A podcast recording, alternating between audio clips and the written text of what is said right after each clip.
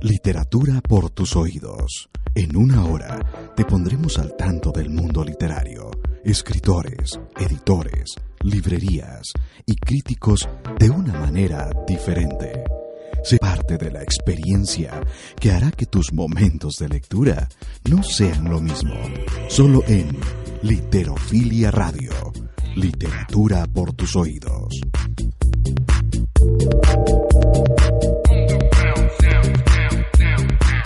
Buenas noches a todos los que escuchan por señal de vivo en Radio Nacional y los que descargan el podcast en nuestra web literofilia.com. Bienvenidos. Por favor, comenten, compartan, comenten. Hoy tengo el gusto personal de poder conversar con uno de mis poetas favoritos eh, a nivel nacional, se lo digo sin sonrojo alguno y sin salamero, reciente ganador del Premio Nacional de Poesía que fue ovacionado por medio literario costarricense, o casi, cosa extraña que mm, sabemos como nuestro medio poético más que literario. Y bueno, vamos al patio propio, nuestra sección. Regresamos a conversar con Mauricio aquí por la Radio Nacional de 101.5 FM. Del patio propio.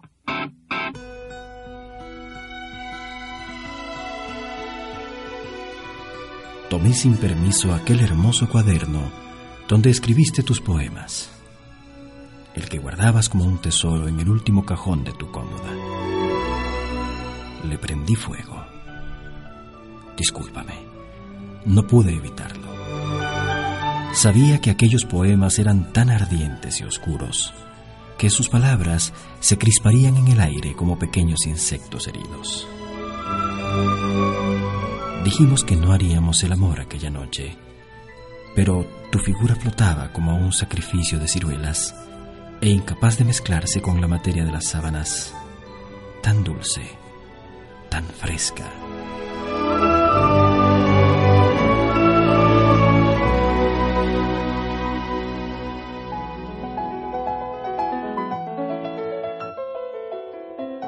Entender al tigre a la luz de su piel que hace hogueras sobre los bosques de William Blake.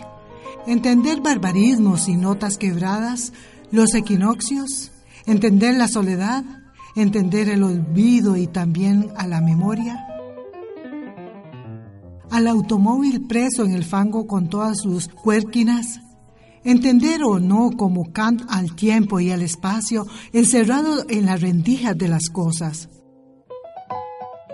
entender la teoría de cuerdas, los átomos, los gemidos de las madrazas, las atonalidades, los insentidos, entender el acorde que vibra tras tus ojos negros, entenderlo todo, los porqués, los por cuantos, la cualidad de ser rojo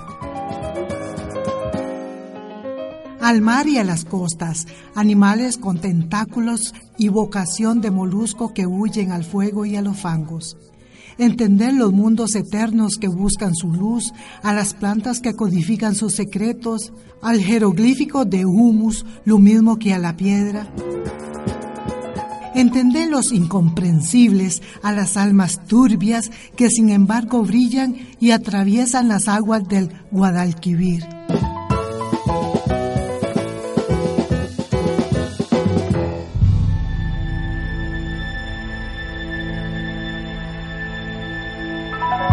La información es confusa.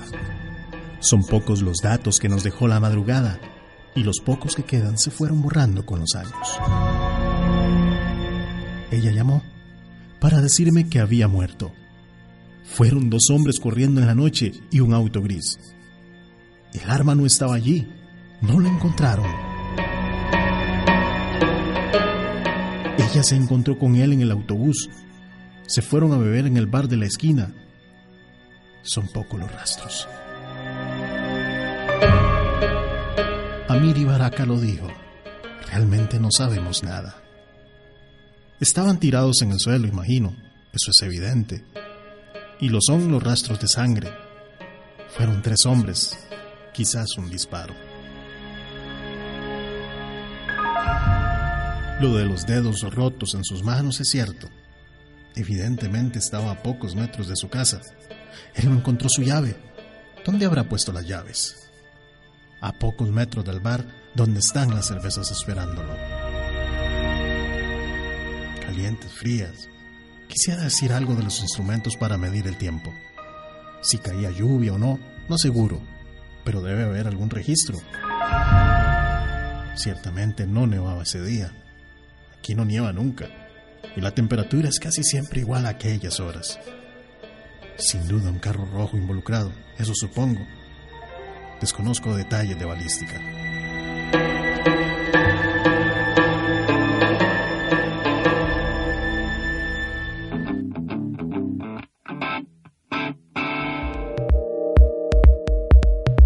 Usted está escuchando Literofilia Radio, literatura por tus oídos.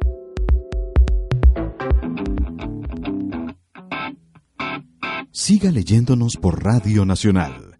Literofilia Radio, literatura por tus oídos. Mauricio, muchísimas gracias por aceptar la invitación a Literofilia Radio para hablar un poco sobre tu obra, sobre el premio este que recibiste. No, Warren, más bien muchas gracias a vos. Hace tiempo que, que sí, tenemos, tenemos, ganas, tenemos, ¿verdad? Tenemos no ganas, hemos podido. Exactamente, eh, que tenemos ganas con, de conversar, conversar hablar de, claro. de, de, de, este texto. Eh, Mauricio, primero que todo, felicitarte por el Premio Nacional, muy Muchas bien gracias, merecido. Creo que, que no, no, hay ninguna, no hay ninguna objeción para un premio para un poeta de tu calibre. Uh, empecemos ¿Cómo es tu carrera como poeta hasta ahora, digamos, ya que tenés una madurez poética, ya que tenés eh, muchos lectores? ¿Cómo es tu carrera poética hasta ahora? Bueno, yo te tengo que decir que estoy muy muy contento, digamos, de toda la de, de cómo ha ido desarrollando. Yo siempre he disfrutado muchísimo al escribir y bueno, este este premio me viene a viene a significar para mí si bien no, no, me lo quiero tomar demasiado en serio, porque, bueno, vos sabes que los premios es una cuestión muy azarosa y, y uno no debe estar eh, como enfocado en eso, sin embargo, no se va a negar que es para mí es un gran halago haberlo recibido. Y pienso que, que también es, es importante para, digamos, para toda una forma de reconocimiento, toda una historia de, en la cual no, no estoy solo yo, sino muchos colegas que, que empezamos a escribir por allá de los años 80, ¿verdad? Entonces yo, yo realmente estoy, estoy muy, muy feliz, digamos, del, del, rumbo que he tenido. Tengo la posibilidad ahora de, de publicar bastante bien cuando, en, cuando yo empezaba era dificilísimo, ¿verdad? Entonces, realmente estoy muy contento. Sos parte de lo que comentabas de una generación de poetas muy importante, creo que determinante en la poesía de este país. ¿Cómo, ¿Cómo ves vos ese grupo generacional de poetas en el que estás incursionado vos? Digamos, sos también coetáneo de Luis Chávez, sos coetáneo de Esteban Ureña, de muchos poetas de mucho peso. ¿Cómo ves vos esta generación? ¿Y qué tuvo diferente que, que ha marcado mucho la pauta en la poética costarricense, Mauricio? Sí, exactamente. Eh, yo pienso que son como varias oleadas en las cuales me fue encontrando gente muy importante, digamos, que, que hoy en día ya visto con los años de, de por medio, eh, a uno le da, lo, lo, pone contento, digamos, de haber participado de esto. Yo creo que cuando yo empecé a escribir en los años 80, el, el ambiente literario, bueno, si bien obviamente había cosas importantes, pero era, eh, yo lo veía como algo muy lejano, muy difícil de acercarse, eh, no había, digamos, tanta movimiento, era como te decía, muy difícil publicar. Y en ese tiempo yo empecé a, reunirme con, con, varios que luego fueron mis amigos en un grupo que se llamaba el, Taller de Poesía Activa de Unice Odio, donde precisamente estaba gente como Esteban Ureña, estaba eh, Alexandro Bando, eh, Merichel Serrano, Julio Acuña, que, ya no está con nosotros, y otra serie de, de personas, ¿verdad? Otros que, que ya no, no, no es, o sea, que no siguieron, dejaron quizás, la carrera. que dejaron la carrera, pero pero creo que fue una, una experiencia riquísima, ¿verdad? Y, y, y, es como la sensación de empezar de cero. Ninguno de nosotros tenía ninguna historia anterior en la literatura costarricense. Luego, eh, bueno, seguimos escribiendo, por mucho tiempo no publicamos, como te digo, para algunos era frustrante eso, yo en ese momento todavía no estaba, eh, no me sentía listo para publicar. Y luego me encuentro con, con otro grupo de gente, sobre todo alrededor de, del, del poeta de un gran poeta argentino, de Jorge Bocanera, quien por cierto está, está en el país ahora, acabo de hablar con él. Excelente. Y, y en ese, alrededor de él nos juntamos una serie de gente, eh, como, bueno, gente ya, ya consagrada en esos momentos, como Osvaldo Sauma, eh, como Luis Chávez, como vos estás diciendo. Y de nuevo fue una, una experiencia muy interesante estar alrededor de, toda, de todos estos, que yo creo que hicieron, o sea, que, que marcan un, un momento eh, nuevo para lo que sería la literatura costarricense. El abominable hombre de la nieve fue un poemario que de entrada eh, tuvo una aceptación enorme, fue un golpe de mesa de repente, parte de esa, de esa cuestión generacional que anuncias, y ya anuncias tus pasos como poeta, tus inquietudes, tus, tus estilos, tus búsquedas. Contanos un poco ese poemario inicial, su historia y, y lo que representó para vos debutar con un libro tan potente como El abominable hombre de la nieve. Sí, e, este libro eh, estuvo, lo estuve trabajando creo que unos 10 años, de hecho. 10 años. Sí, más o menos. Muchos de los poemas que están ahí presentes tienen que ver con ese primer periodo en el que estuve en el taller eh, en Eunice Odio. Luego tienen que ver también con, eh, otra, con otras historias, eh, otros grupos con los que eh, ya, ya no era tanto como, como la experiencia de taller, de escribir, pero que sí nos dedicábamos a difundir la, nuestros, nuestros textos, como sería la experiencia con Octubre Fil 4, eh, con Cassandra, con la revista Cassandra. Entonces ahí se recoge, digamos, todo ese periodo de producción que, como te digo, puede durar unos, unos 10 años. Eran poemas que estaban ahí como engavetados, ¿verdad? Luego yo los, los eh, trabajé más, les di forma de libro y eh, aunque como te digo, representan un periodo muy largo, el, nombre del abominable, abominable libro de las nieves tiene que ver con la experiencia de, digamos, para una, una persona de un país donde, donde no hay invierno, de ver por primera vez la nieve. Y este, algunos de los poemas están relacionados con esta experiencia de la, del, digamos, de lo diferente de la nieve. Y creo que eso tiene además un, significado, además de solo la, experiencia personal de, de, la nieve, que tiene que ver con el hecho de que a mí me, me parecía eh, que, bueno, eso de hecho me lo hizo notar eh, Alexander Obando, de que eh, las referencias del libro tenían poco que ver con la tradición, con lo que se venía escribiendo en el país en ese momento. Creo que, se alimentaban de otras fuentes diferentes. Entonces, para mí era, era importante, era como, como de, desenmarcarme del, modo en que se esperaba que se escribiera, digamos, en, Costa Rica. sí, yo creo que sí, por eso creo que ese fue el impacto que tuvo ese libro, ¿verdad? Que de alguna manera se distanciaba de la poesía que se iniciaba en esas épocas. En tu carrera literaria, si yo lo considero uno de mis poemarios, mejores poemarios publicados en los últimos años y tal vez de, los que más me gustaron tuyos, Mare Monstrum. ¿Qué representó para vos en ese momento específico la llegada de Mare Monstrum? Eh, bueno, ese, ese fue un, poemario que, que, yo lo siento como que surgió, como que creció de, de este primer libro, del, del abominable libro. de, hecho, es como si una sección que yo escribí en, del abominable me dijo como que no había terminado. O sea, yo, yo sentí al releerlo que no había terminado con esa sección y eh, seguí escribiendo, digamos, de esa línea. Y la, la idea del, del, libro, de Mare Monstrum, eh, tiene que ver también con, mi, con muchas lecturas, como puede ser las, las, relacionadas con, con los bestiarios medievales y pretendía eh, precisamente, eh, digamos, adentrarse en diferentes figuras de lo monstruoso a través de diversas culturas y tiempos, ¿verdad? Sí, también es un libro que a mí me, me, gusta mucho, le tengo mucho cariño. Además hay algo curioso, como te contaba que el primer libro eh, trae poemas de 10 años, pues resulta que Mare Monstrum creo que lo escribí en un par de semanas. sí, sí, fue, fue a partir de la, de la salida de mi primer libro, escribí muchísimo y, eh, y fue exactamente lo contrario. Siempre, como te digo, siempre yo lo, lo, guardé, yo lo revisé, siempre tengo esa costumbre de dar un tiempo para, para verlo con otros ojos, pero sí, la, digamos, lo que sería la génesis de, de todos los poemas fue algo muy rápido, fue en, poco tiempo. Eh, abrí las puertas del mar, ya notaba un poeta sólido, con voz propia, que parecía que había encontrado la voz de su búsqueda.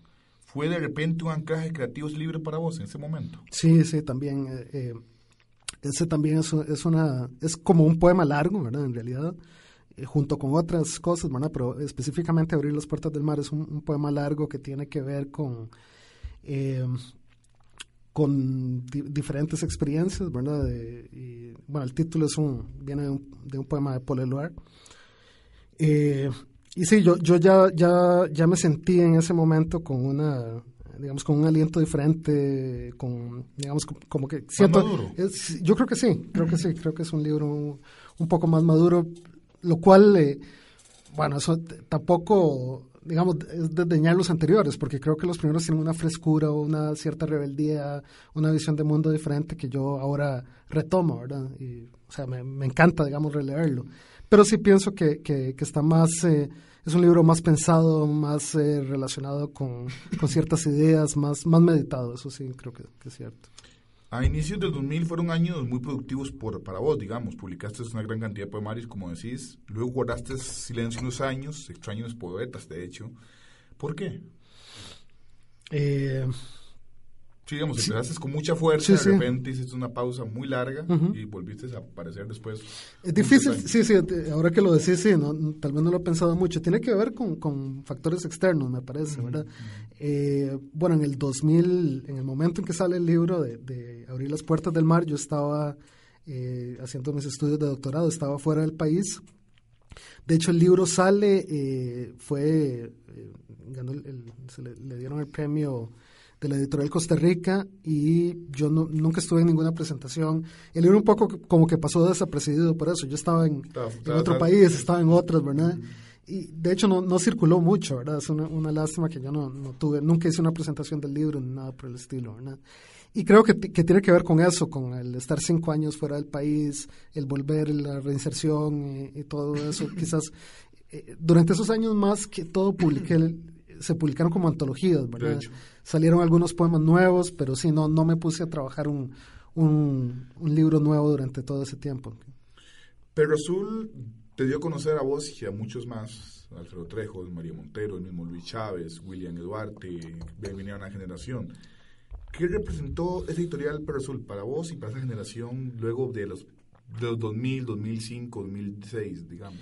yo creo que fue fundamental, digamos, es, para mí eh, especialmente yo estoy eternamente agradecido con Carlitos, con Carlitos Aguilar por, por la, la, publicación de ese primer eh, libro, ¿verdad? El, el, imagínate lo que significaría para mí cuando, cuando te conté que en los ochentas uno sentía que era imposible publicar, ¿verdad? Y el, el libro eh, no, no habría salido en Costa Rica quizás si no fuera por la por el, el, apoyo de Carlos.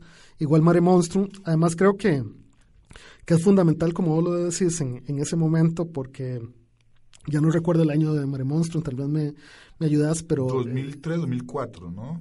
Eh, un poco, no será 2002. 2002, 2000, por sí, ahí. Sí, por creo ahí, que fue 2002. 2002. Eh, en, ese, en ese libro, eh, bueno, en el año que, se, que sacó ese libro, que no, no preciso exactamente, pero Carlos publicó libros excelentes, me parece. Eh, o sea, el de Luis Chávez. El eh, de Felipe. Eh, el de Felipe publicó. Bueno, eso es un poco un posterior, poco pero, pero, en ese mismo año salió el libro de La mano suicida de, de María Montero. Osvaldo Sauma publicó otro libro. Fue un año eh, increíble, ¿verdad? O sea, Carlos publicaba eh, de una forma que, que no lo hacía ninguna otra editorial en el país yo creo que, que, él abrió camino para lo que viene después. Hoy, hoy en día, por dicha, tenemos eh, editoriales excelentes y de, debo decirte que también eh, yo estoy muy agradecido con todos los con, todos mis, mis editores eh, eh con Lepis la editorial Espiral con Germinal y, y, y Juan Hernández.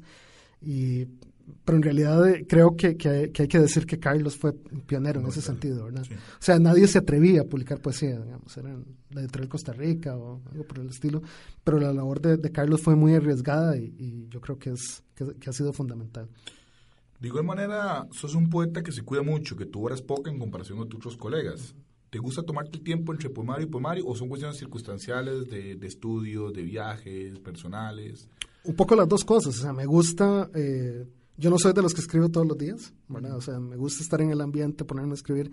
Para mí es muy fácil sentarme a leer y es lo que me gusta. Yo siento que siempre estoy trabajando o teniendo diferentes experiencias, anotando cosas, pero ya el, el proceso de sentarme a escribir para mí es, es difícil, digamos, es, es, un poco duro a la vez que muy placentero, digamos. El entrar en el, en el en hacer clic con, con, la situación eh, es algo que me, que, que me hace, digamos, que, que, se da solo en ciertas circunstancias como te digo, siempre estoy trabajando en el sentido de que siempre estoy pensando lo que voy a escribir o siempre estoy leyendo, pero no, no, no trato de escribir todos los días y para mí sería, sería como, como torturarme, digamos, hacer algo por el estilo. Y por otro lado, también me gusta, una vez que termino un libro, dejarlo que repose un, un buen tiempo antes de sacarlo a, a la calle. Vos mencionaste varios movimientos y talleres, eh, Poesía Activa Nisodio, Revista Casandra, el Movimiento Artístico Octubre, el FIL 4. Eh, ¿Qué tanto te ayudó a vos creativamente todos estos movimientos, este estímulo creativo en torno a vos en tus inicios? Eh, quizás lo más importante sería eh, el, para mí el, el odio en ese sentido, porque imagínate que era una experiencia riquísima. Nosotros nos, todos los viernes nos reuníamos, nos criticábamos con, con dureza, ¿verdad? Eh, imagínate. Muchacha. Sí, sí, sí, totalmente. O sea, imagínate lo que es estar, por ejemplo, con Esteban Breña y con, con Alexander Obando. Que, eh, y bueno, y siempre eh, hicimos un, un, ambiente muy, muy estimulante y nos acostumbramos precisamente a eso, a recibir hacha, que yo creo que es fundamental, ¿verdad? O sea, no nos guardábamos nada. Y, y en ese sentido fue una, una experiencia impresionante. Como te digo, imagínate que, que además no teníamos un gurú, digamos, ninguno de nosotros había publicado nada. Eh, el taller eh, eh, nació de, bueno, fue José Luis Amador y Gabriel Sánchez, que era gente que venía del, del trascendentalismo, pero creo que un poco... Le volaron hacha. Sí, ellos venían un poco como desencantados de esa tradición, ¿verdad? Y en ese, en ese sentido fue muy, muy bueno. Pero luego el taller tomó, digamos, rumbos que no, que no nos que nadie se imaginó al principio. Entonces yo creo que fue una, una experiencia fundamental. Luego, los, las otras cosas que decimos también, que, que, te mencionaba, las otras experiencias tienen que ver más con, con presentar nuestra, nuestra poesía o el, escribir en revistas como fue Cassandra. Y el, creo que el otro momento fundamental sería eh, este, este grupo, ¿verdad? que no tiene un nombre ni nada por el estilo, pero que se generó alrededor de, de Jorge de, de Bocanera, donde estaba Luis Chávez, donde eh, estaba Osvaldo Sauma, y bueno, ahí pasó muchísima gente. Eh, Merichel estuvo. Norberto no, no llegaba en ese grupo. Norberto era muy, muy amigo de, de, de y es cercano a Bocanera, pero sí, él, no estuvo llegando a, ese grupo. Pero muchísima gente que, bueno, María Pretis, por ejemplo, eh, ahora se, me olvidan nombres, pero, pero fue, fue una experiencia también muy interesante y sobre todo estar con, con un poeta que yo antes de conocerlo lo, ya lo admiraba muchísimo, como sería Jorge. Excelente. Mauricio, para terminar este primer bloque en nuestro programa te pedimos una canción que de alguna manera refleje el espíritu tu obra, alguna canción que te gustaría escuchar en esta entrevista. ¿Cuál sería?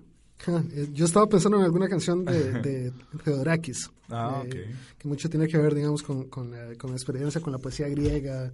Eh, una que, que se me ocurre una que se llama Stoperigali. ahorita no recuerdo el nombre. En, Apuntámosla acá para, para, para, tenerlo ahí y buscarlo. Bueno, es, que, es, un poema de, ah, perdón, es un poema de Seferis. Ah, ok.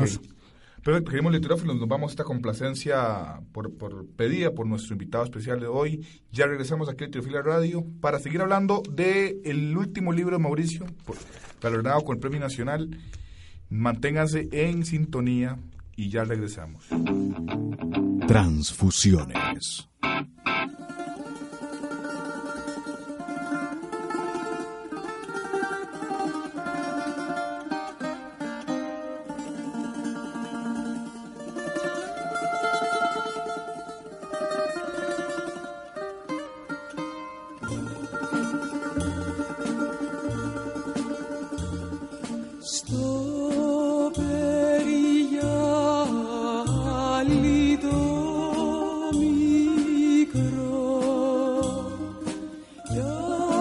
oscuro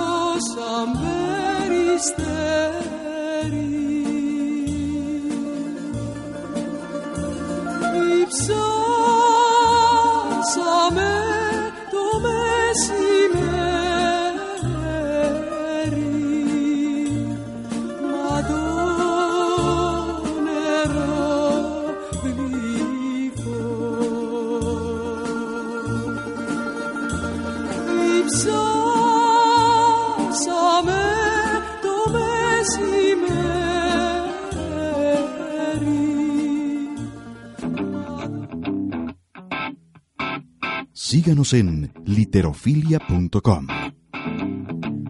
Literofilia Radio, Literatura por tus oídos. Bueno, acabamos de escuchar la complacencia de nuestro invitado especial, Mauricio Molina. Vamos a seguir hablando de, con respecto a, a su último poemario. Mauricio, cuando anunciaron tu premio nacional, hablamos eh, fuera de cabina, hubo mucha, mucho silencio celebrativo. Había consenso que te merecía el premio. Hubo mucha gente que decía que alguien que te criticara eh, sería un- una persona muy atrevida. ¿Cómo logras en un medio tan visceral como el poético ese consenso? ¿Cómo planeaste? ¿Qué sentís, digamos? Nada más me imaginé. Yo, yo esperaba más bien lo, lo que vos me decías, lo que... El hacha. El hacha, ¿verdad? Que es lo común. Este, yo estaba preparado para eso. Eh, de hecho, te contaba que, que digamos, a mí me, me generaría mucha ansiedad el estar pensando en, en lo del premio. De hecho, o sea, antes de hacer, yo, yo sé gente, conozco gente que el día del premio nacional eh, está atenta a ver qué va a pasar. Ah, sí, sí, pues sí, sí, sí, soy súper ansioso. Súper ansioso, Y sí, le claro. prenden velitas a medio santo. sí, Exactamente. sí. Pero digamos, sí, en tu caso... No. Fue fuertito, inclusive, creo, ¿no? Sí, yo, yo, yo, yo entiendo, digamos eso, y, y si yo me pusiera a pensar en eso, yo, yo creo Serías que... otro más. Eh, Otro más, pero no, no quiero hacerlo. Entonces, de hecho, yo, eh, yo me había desentendido, yo no, eh, eh, muchas veces evito leer eh, los comentarios en Facebook o en otros lugares. Eso mismo me decía Luis Chávez, Sí, sí, Nada más que le cuenta, mira, mal, alguien Exactamente. te, te, te- te man- te mandó una pedrada, pero que no lo lee. Y, y fíjate que, el, que, que el, el día antes del premio, eh, yo, yo de hecho pensé que ya lo habían dado y yo no me, no me había fijado en nada. Y el día anterior un gran amigo, el, el- el poeta Camilo Retana, Camilito. me dice así un poco en broma, Mauricio, mañana te dan el premio, premio nacional. Y en ese momento me di cuenta que no estaba, que, que todavía no se había dado. O sea, yo preferiría que pasaran como tres semanas después antes de leer los periódicos y viera que se lo habían dado. Eh, de manera que, que, que sí, yo, yo esperaba algo así. Eh, y luego vi, sí, efectivamente que no, no, no había habido, eh, digamos, como, como mucha polémica con, con el asunto. Yo, en, realidad, eh, no, no, puedo esperar que todo el mundo esté feliz con lo, que, le guste lo que uno escriba. Yo trato de, de, eh, muchas, de, de recibir bien las críticas, ¿verdad? Yo, no necesariamente tiene uno que estar de acuerdo, pero eh, creo que hay que, que lidiar con eso y hay que, que, que en algún momento conocer las, las que sean interesantes, eh, las que sean importantes. Eh, de hecho, la, creo que en los últimos años eh, hay algún grupo de gente que se ha preocupado por, por escribir críticas, algunas muy buenas, ¿verdad? Así que es algo que es fundamental, digamos, en la, en la literatura y creo que uno tiene que aprender a, a- a soportarlas. Por otro lado, también uno espera la, digamos, la, la crítica destructiva y El todo ácido, eso, sí. el ácido, y en realidad no, bueno, vos me decís, yo, yo después del premio sí, ya, ya un poco más tranquilamente me he puesto a ver algunos comentarios, pero tampoco tengo, eh, tengo mucho tiempo para estarlo haciendo, ¿verdad? Y sí, en realidad no, no he leído nada así como, como, Como- como ha sido ninguna crítica. sí, sí. pero como te digo, igual, eh, de- hay que, hay que aprender a hay que vivir con eso. con eso. 36 daguerretipos de Diotima desnuda es un poemario donde hay un interés por la ciencia, por expandir esa necesidad que ya venías de alguna manera demostrando sinuosamente en tus poemarios. De formación profesional sería. Puede ser un poco eso. Yo, yo así como adoro, o sea, me encanta la historia de la literatura, también la de la ciencia me, me fascina y la filosofía de la ciencia y todo ese tipo de cosas. De manera que, que hay algunos, hay algunos elementos que tienen que ver con eso. Y, sobre todo, yo, yo lo que encuentro es una, una fascinación por el conocimiento, digamos, en todas las formas, ¿verdad? De los cuales creo que la poesía misma es una forma de conocimiento. Y un poco con eso juega la, la digamos, el, trabajo este del que estamos hablando. Yo, eh, bueno, ad- admiro mucho, por ejemplo, la obra de, de escritores como Borges y eh, Enzensberger y otra gente donde hay alguna conexión entre lo que tendría que ver con la ciencia. Y, y en ese sentido aparece naturalmente ahí, ¿verdad? En, en mis poemas.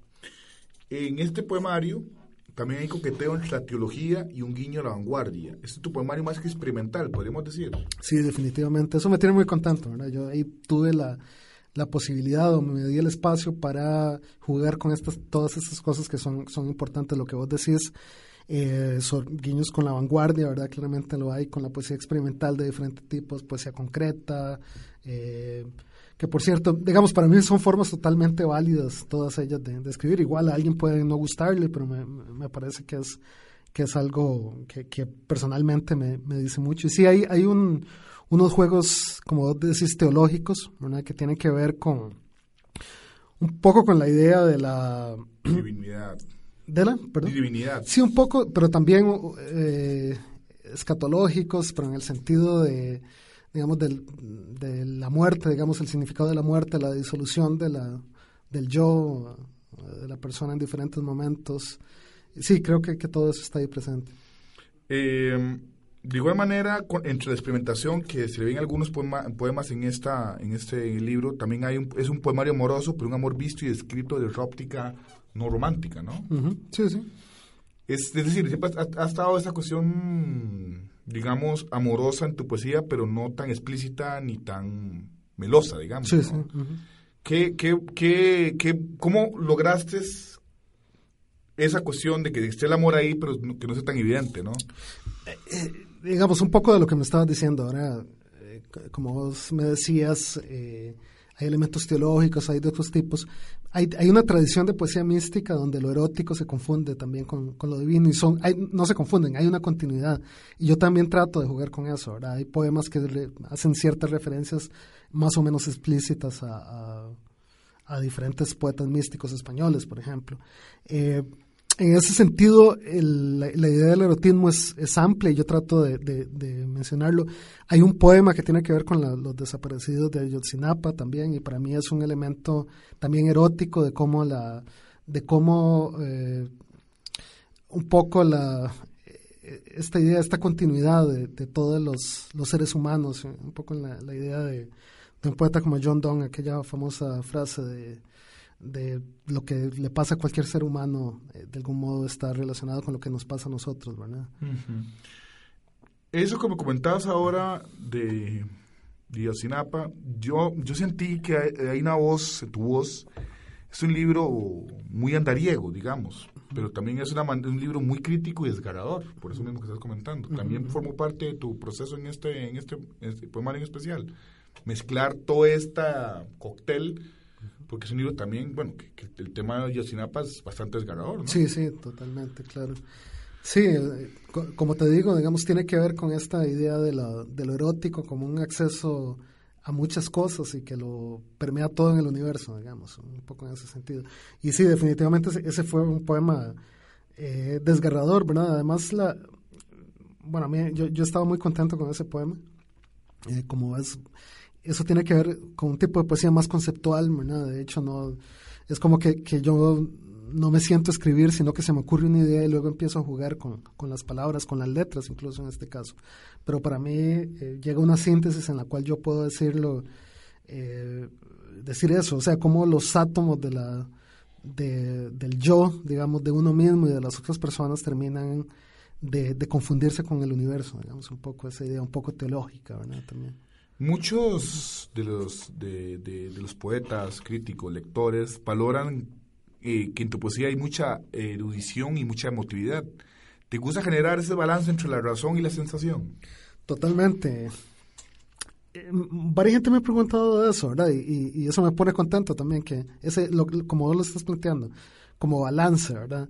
Eh, el otro día me estaba acordando de un, de un, de un famoso poema de Antonio Machado, El autorretrato, que, eh, bueno, ahí en realidad los dos Machados tienen un poema en ese sentido, parece que se los pidieron, fue un poema como por encargo, haga, haga un, autorretrato en un poema. Y en algún momento le hace una pregunta, ¿soy, soy romántico o soy clásico?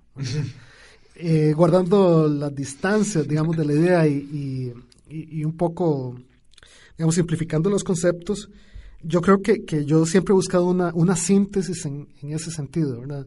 No tal vez tanto entre clásico y romántico, pero sí un poco entre lo conceptual y lo emotivo. Hay una, un, una tendencia, digamos, que, que, probablemente tiene que ver mucho con el romanticismo, a eh, elevar el papel de lo emotivo en la, especialmente en la poesía, creo, Pero eh, yo creo que eso es un movimiento importante, pero no debe ser visto como, como lo único. Creo que lo conceptual en el, en el arte, en la poesía también es fundamental. De hecho, el otro día estaba pensando en, un poeta inglés romántico, digamos, que, que sería Percy Shelley, quien, quien precisamente se acercaba mucho a esa síntesis. O sea, hay muchas ideas en la poesía eh, y yo creo que, que, que, esto de algún modo ha sido nocivo, esta, este estereotipo de la poesía como, como lo muy etéreo, como libre de conceptos, ¿verdad? creo que, que, tiene un sentido también en, en, la historia del pensamiento occidental rescatar ciertos elementos de lo, de lo perceptivo, de lo emotivo, etcétera. Hay ciertamente una tradición eh, filosófica de otro tipo que, eh, que le da más peso a lo, digamos, a, lo racional en en un, sentido limitado. Y creo que, esa, que, que, la ciencia misma ha ido avanzando en, ese sentido a, a reconocer el, el, papel cognitivo de las emociones, de las percepciones, de, de las pasiones, etc. Eh, de manera que, que, que, yo en la, en la literatura valoro mucho esa, ese juego con, con, con, elementos, con esa síntesis entre, entre esos dos mundos. Digamos. ¿Tus estudios formales, académicos en Grecia, te influyeron a vos para tu voz épica y clásica en la mayoría de tus poemarios, que es lo que mucha gente reconoce? Eh, sí, sí habría dos elementos ahí, ¿verdad? Eh, digamos, mis estudios formales, sí. Eh, no solo, bueno, yo, yo estuve antes, digamos, por ejemplo, el, primer poemario del que estábamos hablando antes tiene que ver un poco con, con mi estancia en la Universidad de, de, Colorado, en Boulder. Eh, y está el libro de los cuadernos de, Salónica, que también tiene que ver con, otra estancia. Entonces ahí, en, precisamente en Grecia. Entonces ahí hay un elemento que tiene que ver con las vivencias, ¿verdad? Pero también creo que hay poemas que están relacionados con, eh, digamos, como mis estudios formales, con lo que, algunas cosas que tienen que ver creo que hay poemas que tienen que ver con las tradiciones de filosofía de la, del lenguaje, de la mente, eh, que tienen que ver con, con aspectos de la, de la, psicología cognitiva y otras cosas. Creo que, que, están las dos cosas presentes, tanto la parte evidencial como la parte de estudios formales, eh, bueno, aquí y en otros lugares también. Mauricio, eh, si vos dependiera de un premio nacional, la pregunta truculenta, hubieras declarado a, a, tres doctores nacionales, ahora cuáles serían? o sea, que si tuvieras yo que si, Si fueras jurado un premio nacional y te gustaría, digamos, si te toca a vos dar un premio nacional, ¿a qué tres poetas o a qué poeta te gustaría darte? Qué buena pregunta, qué difícil. Eh, aunque ya se los hayan dado, habría que pensar en... Bueno, te, digo que hace unos años yo habría, habría te habría dicho gente que... Que ya lo tiene. Que, ya lo tienen, o sea, que los que se me ocurren, eh, creo que ya lo tienen. O sea, yo estaba, eh, el hecho de que se le diera a Alexandre Obando me puso muy contento, a Esteban Ureña, a Luis Chávez, Osvaldo, a, Osvaldo Sauma, eh, alguien que no se lo haya, bueno, María Montero, lo que pasa es que hace tiempo que... Sí, sí, yo creo que María se, renunció a la poesía y se más cronista, ¿no? Eh, no estoy tan seguro, pero, pero sí, ves, entonces... Eh, Sí, no sé, en, estos momentos, digamos, no, es... O sea, creo que hay gente joven que está escribiendo, que... Bueno, Alfredo Trejos, También me, pone muy contento, que me parece muy merecido que toda esta gente lo haya recibido. Hay, gente como David Cruz, eh, Jonathan Lepis, eh, em, eh, Verdana, Camilo, Camilo ¿Cómo se llama? Verdana. Eh, eh, William siempre, siempre, a William le digo Verdana. Que es el, William Eduardo. Que, que, que creo Bernal. que Joan Bernal, precisamente Joan Bernal, eh, Eugenio Redondo. o sea, que, que, que, ya tienen también alguna...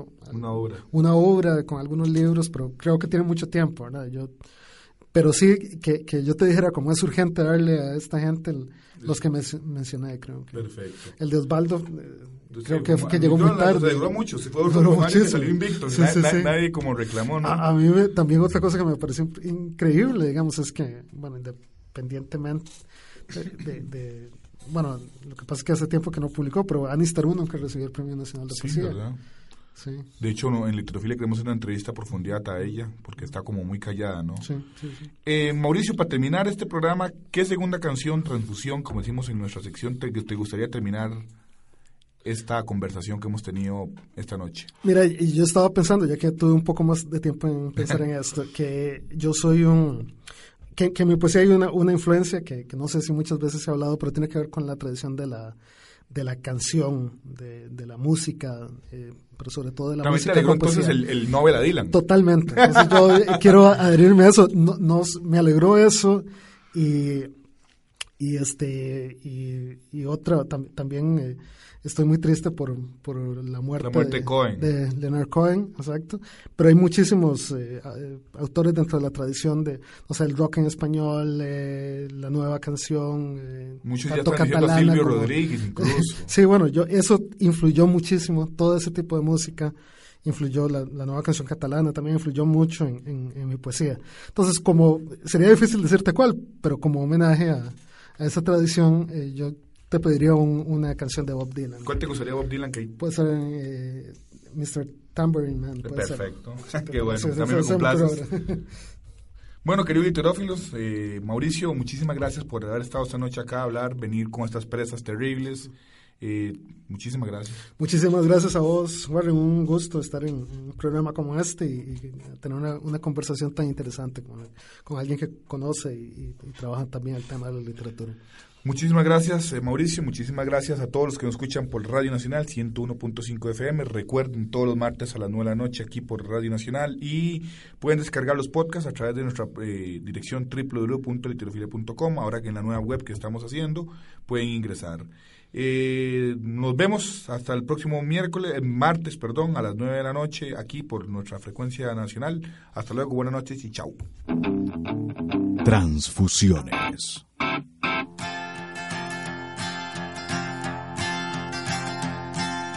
Hey, Mr. Tambourine Man, play a song for me.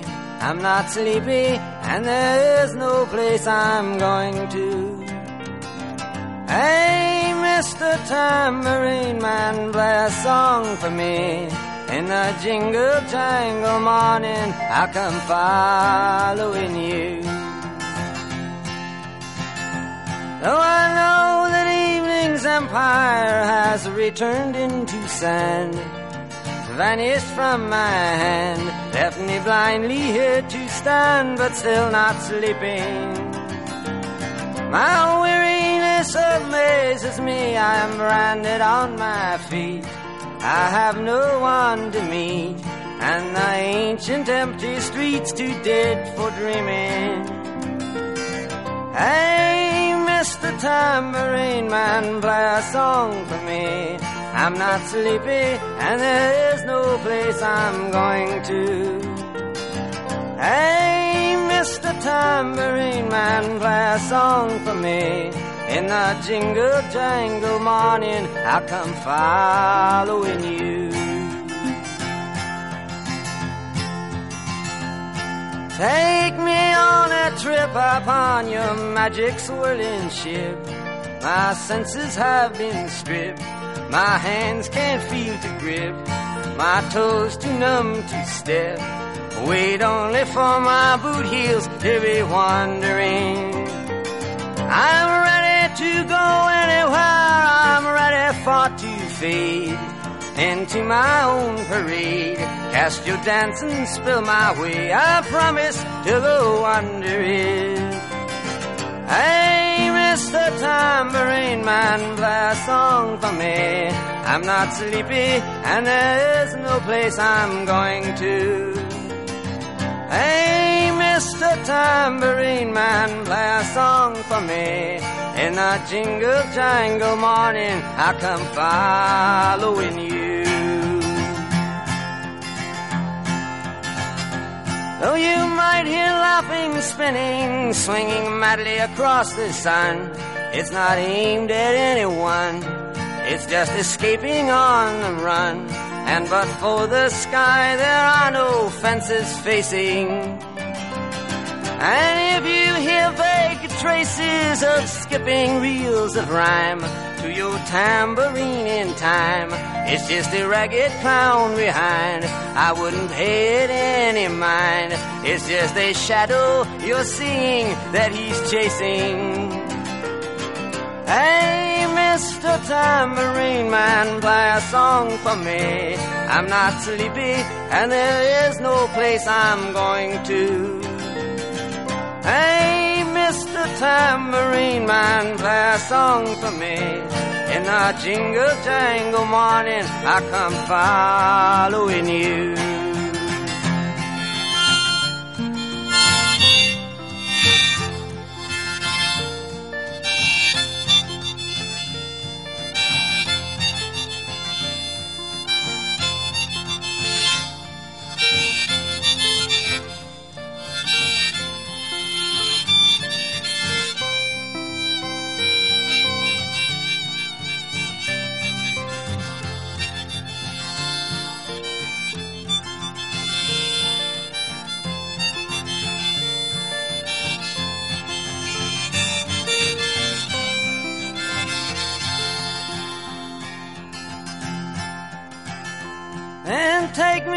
Disappearing through the smoke rings of my mind, down the foggy ruins of time, far past the frozen leaves, the haunted, frightened trees, out to the windy beach, far from the twisted reach of crazy sorrow. Yes, to dance beneath the diamond sky with one hand waving free, silhouetted by the sea, circled by the circus sands, with all memory and fate driven deep beneath the waves. Let me forget about today until tomorrow. Hey, Mr. Tambourine Man, play a song for me. I'm not sleepy, and there is no place I'm going to. Hey, Mr. Tambourine Man, play a song for me. In the jingle jangle morning, I come following you.